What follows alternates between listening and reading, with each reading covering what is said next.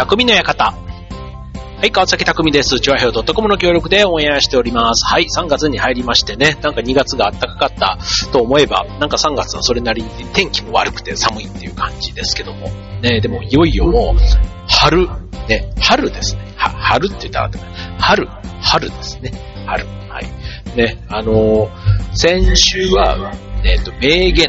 ね、たまにこの番組でお届けする名言の中でも、まあ、名言ってね、結構あの、言葉そのものよりは、まあ、誰が言ったかみたいなことが結果的にね、こう名言というか、伝説とかね、なんかそういう風にも言われたりとかする。別にその言葉自体になんか特別、こう、木をてらったような表現があるわけじゃないんだけども、名言になっていく。なんていう、まあ、ことで、今回は、えー、今回というか先週に続き、ね、えっ、ー、と、名言の中でも、出るっていう言葉がね、入っている名言たちをちょっとご紹介しています。で、かといって別にあの、出るっていうのを、その誰々が言ったとかね、その海外の人とか日本のね、有名人が言ったとか、そういうことではなくって、あの、いわゆる読み人知らずみたいな。誰が言ったかわからないけど、なんかじ、じんわりこう来るみたいな。あの、っていうことで、えー、先週8つご紹介しました。はい、えー、ご紹介しました。えー、1つ目、食べすぎると腹が出る。2番、飲みすぎると本音が出る。3番、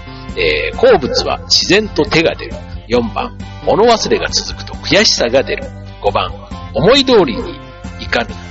と歯がゆさが出る。5番じゃないね。6つ目、えー、議論が白熱すると自我が出る。7つ目、絶好調だと欲が出る。8つ目、人が幸せだと妬みが出るということでね、先週は8つご紹介しました。えっ、ー、と、今回ね、15個出る系をね、ちょっとご紹介していくので、後半戦ね、残り7個ね、今日ご紹介していきたいと思うんですけども、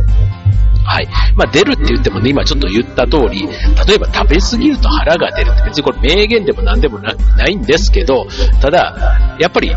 そうじゃないですか。やっぱりそうだし、あとね、えっ、ー、と、ダイエットをするときに、運動と、ね、まあ、運動と食事、ね、両方ともバランスよくと、ね、あの、当然やることはなんとなくこう分かってはいるんですけど、実際にダイエットに効果があるのは、運動1、食事9って言われるぐらい、食事の影響が非常に大きいんですね。そう、だから、やっぱり、運動をいくら頑張った、だから頑張ったご褒美にっていうことで、ついつい食べたり飲んだりしがちなんですけども、まあ、そこをね、そこそこ、あの、食事の方もね、コントロールできるようになると、まあ、運動をね、こうやった以上に、まあ、効果があるということなので、まあ、そういうとこまでね、ちょっと突き詰めていくと、まあ、名言というか、あの、その、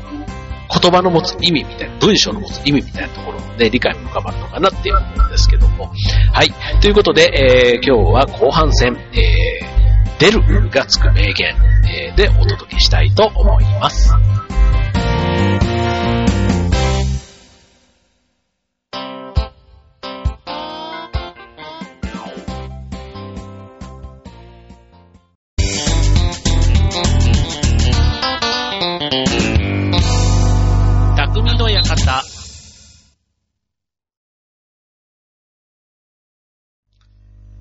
はい、えー、今週の匠の館は、出るがつく名言後半戦ということでお届けしていきます。はい、えーと、の残りこ、えー、7つですけども、じゃあ早速行きましょう。えー、9つ目ということで、見栄を張ると足が出る。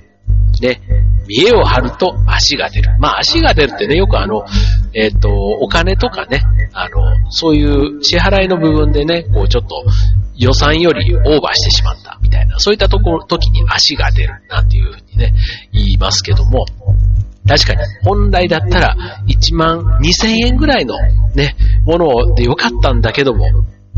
なんかちょっと隣にある1万8000円のものがいいな、みたいな。2万円超えるとちょっと諦めがつくんですけど、なんか1万8000円、うん、1万、1号だったら絶対買うんだけどな、うん、ただ、1号だったら18とどれだけ違うんだ ?3000 円しか違わないじゃないかなんていうところで、結局そこで、ね、あの、自分の満足のためにっていう、ななんだろう、これ若い時の方がね、やっぱりこう、ちょっとその辺のお金よりは、まあ見えってある意味欲じゃないですか。こう、検事欲っていうのかなこうね、こう自分をこう見せたい、ああ見せたいみたいな。ああいったところと、あの、連動してくるものかなと思うので、まあ、見栄がね、こう、張りたくなる年頃ってあるじゃないですか。まあ、10代でも20代でも30代、40代でもやっぱりね、それぞれの、なんかこう、立場、経験、肩書きとかね、なんかそういったところでね、こう見栄を張りたくなる時ってね、あるかなって、まあこれ、女性よりは男性の方がね、あ、でも違う。男性と女性のね、見栄の張りたいところがね、やっぱり違うって言いますよね。あの、女性の見栄を張りたいところと、そう男性、男性からしてみたらそんなのどうでもいいじゃんみたいな、ね、そんな風になるところが女性にとってのこだわり。その逆もしかり。男性がここをこだわってるところが女性にしてみたら、もう鼻からどうでもいいみたいな、ね、そういったところで、それぞれのね、まあ、性別による面白さみたいなところももちろんあるわけですけども、まあね、こう見栄もね、まあそこそこ貼るのはね、いいと思うんですけども、貼りすぎるとね、いろんなところに影響が出てくるので気をつけましょうということですね。はい、続いて、えー、今日の二つ目にしましょうか。ね、えっ、ー、と、9つ目っていう話でしたけども、えっ、ー、と、今日は7つというご紹介していきます。今日の二つ目。えー、困った時は顔に出る。そうですね。あの、顔に出る。まあ、顔のね、中でもいろんなパーツがあるじゃないですか。で、これ、僕ね、今、マスクをしているから、表情って見えないんですよね。そう、だから、こう、そうすると今度、この顔の中でも、まあ、唯一出ているのが目じゃないですか。で、目って、でもあの、よ、よくね、目は口ほどにものを言うなっていうね、言葉があるように、やっぱりね、目が訴えかける力ってすごいなって思うんですよ。そう。だから、あの、マスクでね、鼻から下全部隠れてるから、表情が見えない。まあ確かにね、ニヤってした顔とかは、あの、ね、口元でこう見える、読まれる部分ってあるじゃないですか。ね、そういったところは確かにね、顔に出たとしても見えない部分かもしれないけど、ただ、口が笑ってたらそっから筋肉がこう連動して、目のね、表情とか、目尻とかね、なんかそういったところでやっぱり人間って表情をこう読み取るというか、逆にちょっと誤解されたりすることもあるかもしれませんけども、まあ、ただね、8割9割目だけで大体その人の感情ってわかりますよね。うん、ニコね、喜怒哀楽っていうことで言うとね。そう、だから困った時も、やっぱりね、瞬きが止まったりだとか、あと一点を見見てしまうとか、ね、そういった時になんとなくこう、こう、活気があるとか、そういうね、ポジティブな方ではなくって、なんかネガティブな場面を想定してしまうっていうことでね、まあ顔、ね、大きいですよね。あの、その表情をね、鍛える表情筋だとか、ね、昔はなんかあんまり気にしてなかったんですけど、こうね、40代、50代とかになってくると、やっぱりね、意図的にこう表情をね、こう、なんていうの、口角を上げるとか、ね、ああいう、こうトレーニングって結構女性がね、やっぱりこう、笑顔のね、なんかそういうレッスンみたいなものとか、なんかそういう女性誌でもね、こう、口角に対してのこう、意識を高めるみたいなことが書かれていたりするんですけども、そう。だから、あの、やっぱり顔に出る、出るから、なんか自分がね、こう、別にそんなつもりはないのに、ただ顔からそういう風に読み取られちゃうみたいなのってあるじゃないですか。それってやっぱり口角が下がってるだとか、なんか口がブスッとしてるとか、ね、そういったところからもやっぱり思われがちなので、僕ね、だからあの、 Zoom とかね、ああいうオンラインの、えー、コミュニケーションとか、オンラインの会議とかが増えると、自分の顔をモニターで見る機会って増えるじゃないですか。だからああいうね、あの、自分の、こう、美意識というか、例えばその、えスポットライトを当てて、少しでもね、肌が綺麗、顔色がよく見えるとかね、そういったものを、ね、この在宅ワーク、テレワークなんかがね、こう、どんどんどんどんこう、一般化してきた時にね、結構そういうのもグッズとして話題になっていましたけども、そう、顔に出るっていうのはね、こう、例えば人が話をしてる時に、自分はどんな顔をしてこの話を聞いてるのかなっていうのを、モニターで客観的に見た時に、なんかすんげえ、あの、つまんなそうっていうか、別にそんなつもりないんですよ。全然そんなつもりないんだけど、ああ、このカメラ越しにこの顔見たら絶対そう思うだろうなと思って、なんか意図的にこう口角をちょっとね、上げてみたりだとか、目、目をなんか眠そうに見えるなみたいな目を、こうね、パッチッと開けてみたりだとか。そんなことをね、思ったりしています。はい。まあちょっとね、直接会ってのコミュニケーションができない時だからこそ、ね、見た目の顔とかだけで判断されてしまうオンラインのコミュニケーションはね、特にね、顔経由でいろんなことが伝わってしまうということですから、ね、気をつけていきたいと思います。はい、困った時は顔に出る今日の二つ目でした。続いて三つ目。はい、喜びも苦しみも、涙が出る。そうですね。涙が出るわけ、みたいな。ね。あの、涙ね、僕ね、そう。苦しい時にも泣かないな嬉しい時、やっぱ悲しい時かな。喜怒哀楽で言うとやっぱ悲しい時に一番涙は出るなって。うん、あの、悲しいし、あとはその、あ、あでも、感謝とか、なんかそういう気持ち、うん、の気持ちの時、なんか喜びともちょっと違うんですけどね。なんかそういう、あの、優しくされたとか、なんかそういう場面の時にもなんか涙が出るみたいな。だからね、涙がなんか何の時に出るかっていうのは人によってもね、そのセンサーの位置って違うと思うので、ね、例えばなんか優勝してね、歓喜に湧いて泣くみたいなのももちろんあれば、苦しすぎて、ね、なんか、あ痛くて泣くというよりは、なんかね、その苦しみに対して自分を、のね、こう、境遇があまりにもかわいそうって悲しくなってくるとか、ね、そういった、まあ苦しみと悲しみはちょっとね、こう、一色単になりがちかなと思うんですけども、まあそういった時に出る涙。ね、涙のわけっていうのはね、でもあの、深いですよね。まあ、年齢問わずというか、ね、涙はそれぞれのね、世代で出したことは当然あると思うんですけども、ただ流す理由だとか、あと流した後のね、立ち直り方みたいなのはだいぶ変わったな、なんていうふうに思いますよね。今なんか涙出るほどのね、感情を揺さぶられると、その後のね、立ち直りがすごい大変で、もうね、余韻というか、もう、ぐわんぐわん、なんかこう、あの、なんていうの、あの、余韻、余韻というか、この揺れがいつまでも止まらないみたいな。なんかああいうところにね、結構揺さぶられるようになって、ちょっと感情がね、やっぱりこう、穏やかになってきたのか、なんだろうね。なんかそういう感覚があります。なんだろうねってわかんないよね。はい。続いて、四つ目。えー、少し苦しむと、口が出る。うん、ね。はい。これね、ちょっと続きがあるので、もう一個続けて、えっ、ー、と、今日の五つ目とね、今四つ目。少し苦しむと口が出る。五つ目。うんと苦しむと知恵が出る。これセットでね、覚えておくといいかもしれない。覚えておくというかね、少し苦しむと愚痴が出る。確かに。ちょっとだったらなんか、ね、ああだこうだって文句ばっかりでこう出ちゃうんですけども、もうね、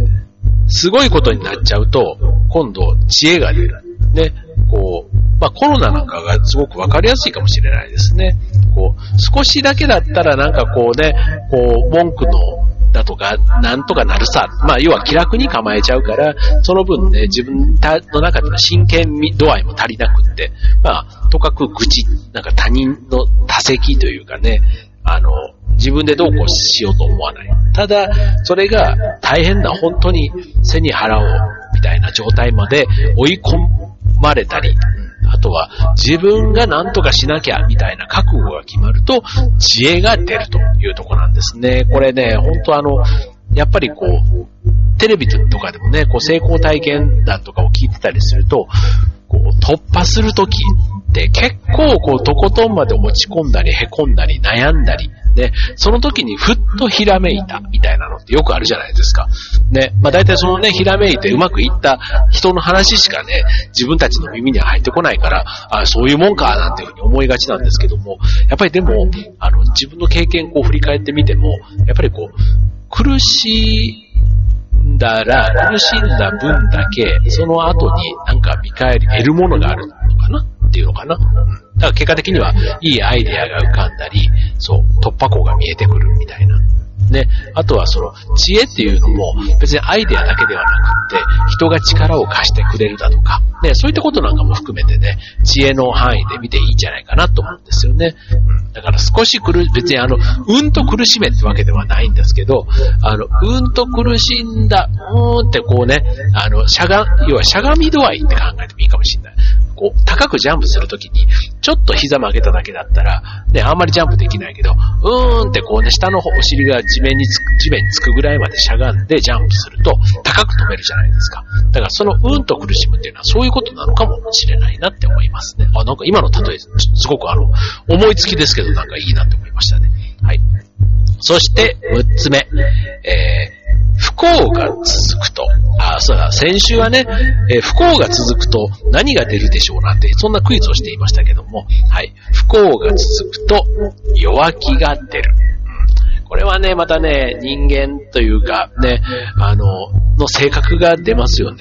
こう悪いことが続くと、この先も悪悪いことが続くんじゃないかってこう不安になっちゃう。だから気が弱くなる。弱気になると。弱気が出るっていうところ。うん、ただ一方で不幸が続いた時に、ね、よくあの、幸せのね、量は、だ、みんな均等に与えられてるっていうね、そんな、あの、言葉がありますけども、まあ今ね、不幸な方にいるんだったら、そのうち人生トータルでは幸せとね、えー、不幸せの数はね、一緒だっていうふうに、人によってはね、いやいや、こんなね、あの、頭も良くて美人で、ね、足も長くて家も裕福でとかね、そんな人が、ね、自分と比べたら、なんていうことで、そこだけでね、幸せと不幸せをね、こう見てしまう、あの、まあ、それも年代、ね、若かったりすると結構そういうふうに思いがちなところもあるかもしれませんけども、はい、まあ、そういう、あの、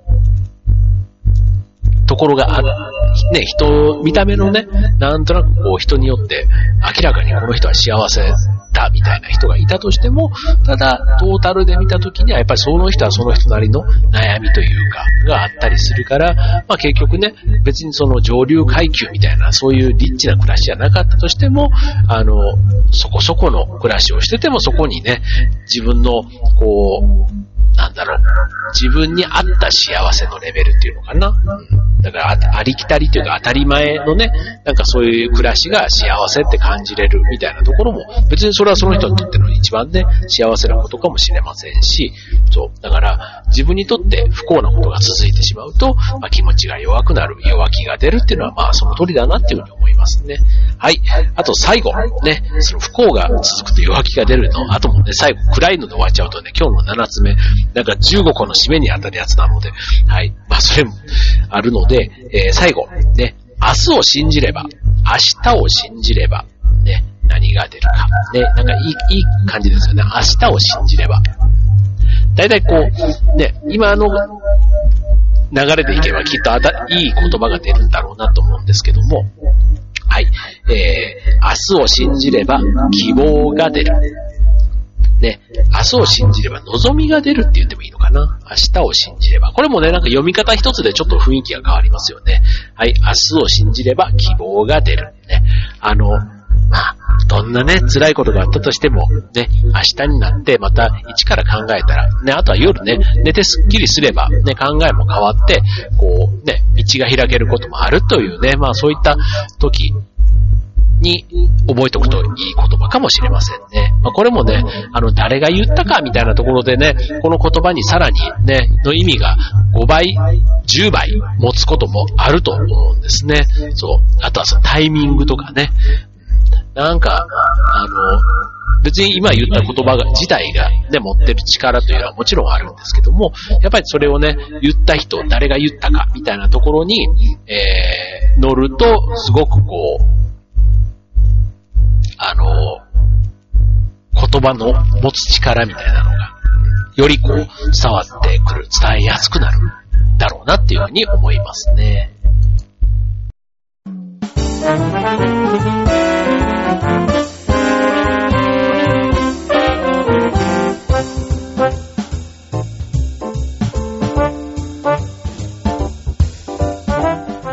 はい、えー、今日のテーマは名言出るということで、出るのつく名言をお届けいたしました。ね、はい、あの、特にね、誰が言ったかとかではないんですけども、結構ね、あの、今これ手元でなんかこうネタがあるように、まあ、あの、名言のネタだけはあるんですけども、ただ、それぞれのね、名言について、自分のこう今までの経験だとか、あとその言葉からね、自分が思ったことなんかを今、つらつら話をしていますけども、うん、なんかこういうね、言葉を一つでも二つでも気に入ったものがあればね、それをこう自分の胸の中にとか頭の片隅に持っておくと、なんか運を引き寄せたりするっていう意味では、今日ここでご紹介した中でも、まあ、あの、ポジティブな用語が混ざっているような名言。で、最後の、えっ、ー、と、明日を信じれば希望が出るんだとか、あとは、なんだろうな、まあ、うんと苦しむと知恵が出るとかね。なんかそういうちょっとあの、自分が困った時とか、ね、頑張りたいと思った時にちょっと思い出したいっていう、思い出したい言葉みたいなものでね、あの、覚えておく。まあ、語呂が良かったりはするので、意外とね、頭の中にはスッと入ってくる、あの、言葉が多かったかななんて思うんですけども、はい。まあ、それをね、自分なりに味付けをして、ね、いざ、こう普段の生活の中で活かしていけると、きっと素敵な、えー、毎日が待っているんじゃないかというね、一体どういう使命を今日しようとしてるんだって話なんですけども、ただ名言って言われるものはね、やっぱりこう、教訓めいてるというか、ね、なんか心に響くものがどこかになんかエッセンスとして入ってるかなと思います。はい。ので、まあ、先週とね、今週前